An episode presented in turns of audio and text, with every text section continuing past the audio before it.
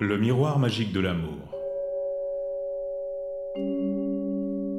Conte fantastique des Ming et des Qing.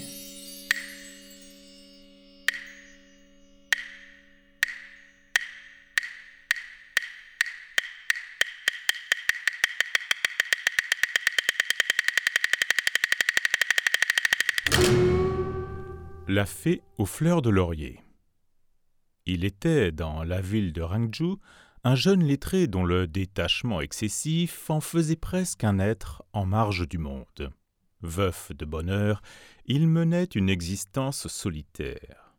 Un jour en ville, et par un de ces hasards que seuls nourrissent les disponibilités ouvertes par la solitude, il acheta un tableau, monté sur rouleau de soie, de la fée aux fleurs de laurier. Un authentique chef-d'œuvre, puisqu'il était de la main même du maître Tangbo. Le lettré le suspendit dans sa salle d'études. De jour comme de nuit, accoudé à son bureau, il restait le regard captivé par la déesse du tableau, en songeant au bonheur qui serait le sien si telle était son épouse. Quand s'ouvraient de nouvelles fleurs et que mûrissaient des fruits dans son jardin, le jeune homme ne manquait jamais d'en cueillir pour les déposer en offrande sur l'autel qu'il avait de la sorte installé au pied du tableau en signe d'attachement à la fée. Un soir, il vit entrer chez lui une jeune fille d'environ seize ou dix-sept ans. Elle était d'une grande beauté et richement vêtue. Elle semblait léviter sur un rayon de lune. Son allure était charmante. Souriante, elle répondit au lettré, qui lui demandait d'où elle venait, que sa demeure était à l'est de chez lui. Le jeune homme n'avait aucune souvenance d'une telle jeune fille chez son voisin de l'Est, mais il ne poussa pas son enquête. Tout dans cette jeune fille le charmait. Transporté par une joie extrême, il l'embrassa, l'entraîna vers son lit, et tous deux se livrèrent à mille plaisirs. L'apparition charmante s'effaça avant l'aube. Dès lors, il ne se passa pas de nuit sans cette tendre retrouvaille. La jeune fille apparaissait à l'obscurité tombante et repartait avant le jour. Sa présence dans la chambre du jeune homme se manifestait par des senteurs subtiles et capiteuses qui embaumaient les oreillers et la natte du lit. Elle racontait des récits qui avaient pour décor le monde féerique des îles Penglai, les cieux et le palais de la lune. Le lettré était émerveillé. Au bout d'un mois, les parents, les amis et même les serviteurs du jeune homme, tout le monde était au courant de cette aventure fantastique. En se cachant, ils épièrent les conversations. Par un petit trou creusé dans le mur à cet effet, ils insinuèrent leurs regards indiscrets. Tout le monde considéra qu'une telle beauté n'avait pas sa pareille dans le monde des mortels.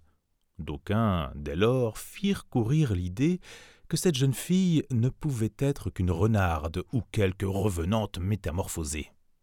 Aussi décidèrent-ils d'une chasse à la sorcière. Profitant d'une absence du jeune homme, un moine taoïste de Nanchang fut appelé dans ce but. Il sortit une épée de son fourreau et, l'arme à la main, fouilla toute la pièce. Il arriva enfin devant le tableau. Brandissant son épée, il vociféra à l'adresse de la fée aux fleurs de laurier. C'est évidemment toi qui es à l'origine de cette farce. Tu vas connaître mon épée. Et il allait abattre le tableau quand tout à coup une voix de femme en émana. Je suis la déesse du mont Kunlun. Une union prévue par ma destinée m'a fait descendre chez ce lettré. Comment osez-vous user de votre minable magie contre moi? À peine l'assistance avait-elle entendu ces mots qu'elle vit le moine retourner son épée contre sa propre poitrine, et les yeux révulsés comme s'il devait crever ou lui être arraché de la tête, sortir de la pièce à reculons. Horrifiés par ce qu'ils venaient de voir, les domestiques poussèrent des hurlements d'épouvante et tentèrent de mettre le feu au tableau. La voix de la déesse retentit de nouveau. Insolent que vous êtes, il m'est impossible de demeurer plus longtemps ici. Le ciel se couvrit brusquement.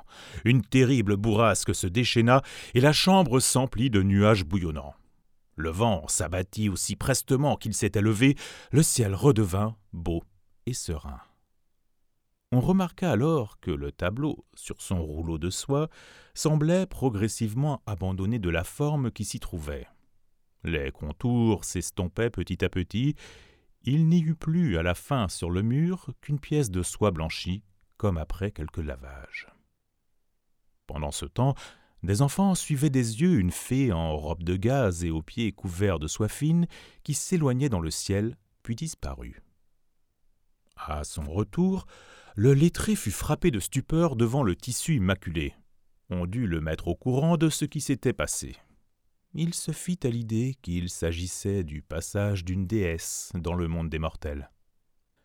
La senteur capiteuse qu'exhalait le corps et les effets de la jeune fille ne se dissipa que plusieurs mois plus tard. Le lettré ne parvenait pas à surmonter son affliction. La vie n'était plus pour lui que remémoration douce amère et tristesse sans fin. Il demanda à une dizaine de peintres réputés de rendre à ses regards la beauté qui hantait sa mémoire. Mais, aussi habile et talentueux fussent-ils, aucun ne sut faire renaître l'éclat, le rayonnement de la fée aux fleurs de laurier. Le lettré fit vœu de ne jamais se remarier et mourut veuf.